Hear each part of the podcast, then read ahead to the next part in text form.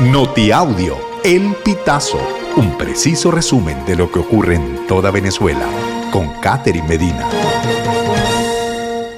Saludos estimados oyentes. A continuación hacemos un repaso informativo por las noticias más destacadas hasta este momento.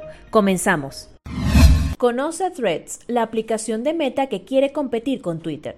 Threads está vinculada a la cuenta de Instagram de cada usuario, permitiéndole seguir a los mismos perfiles que siguen la red social de fotografía y video, siempre y cuando cuenten con un perfil en la nueva aplicación. A diferencia de Twitter, Threads no muestra aún los temas o etiquetas en tendencia. Tampoco se ha especificado la longitud que podrá tener cada hilo en esta red social, aunque Zuckerberg ha explicado en ocasiones previas que serán mensajes cortos.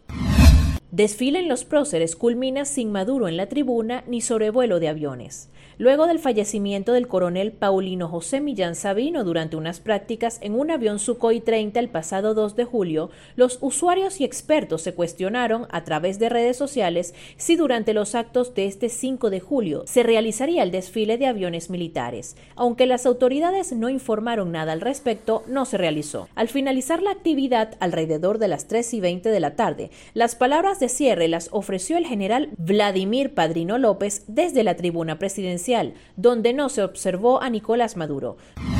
En Trujillo, familia murió tapiada por un derrumbe en su vivienda de Boconó.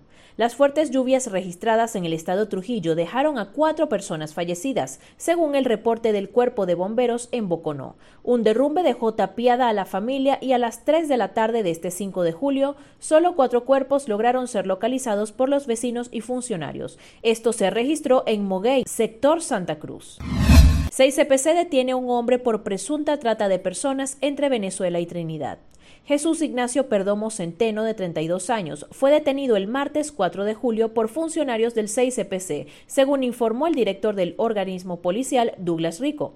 Al hombre se le señala del presunto delito de trata de personas entre Venezuela y Trinidad y Tobago. Se demostró que junto a otras personas, aún por identificar y detener, se dedicaban a captar a víctimas a través de redes sociales, para luego ofrecerles trabajo en la isla de Trinidad y Tobago, siendo citadas y ocultadas por los involucrados en una vivienda, costeándole sus comidas y luego, en horas de la madrugada, son trasladadas bajo engaño hasta la zona de la horqueta para sacarlas de la entidad, aseguró Rico en su cuenta de Instagram.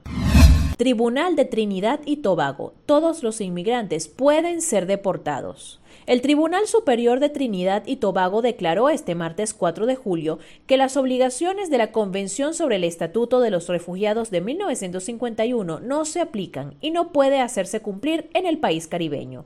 Esta decisión significa que todos los inmigrantes que lleguen a sus costas están sujetos a las disposiciones de la ley de inmigración y en consecuencia migrantes, refugiados y solicitantes de asilo pueden ser deportados, aunque se hayan registrado en el Alto Comisionado de las Naciones Unidas para los Refugiados o ACNUR. Estimados oyentes, este ha sido el panorama informativo hasta esta hora. Narro para ustedes Catherine Medina. Estas informaciones puedes ampliarlas en nuestra página web elpitazo.net. También recibimos tus denuncias vía SMS o WhatsApp a través del 0414 230 2934.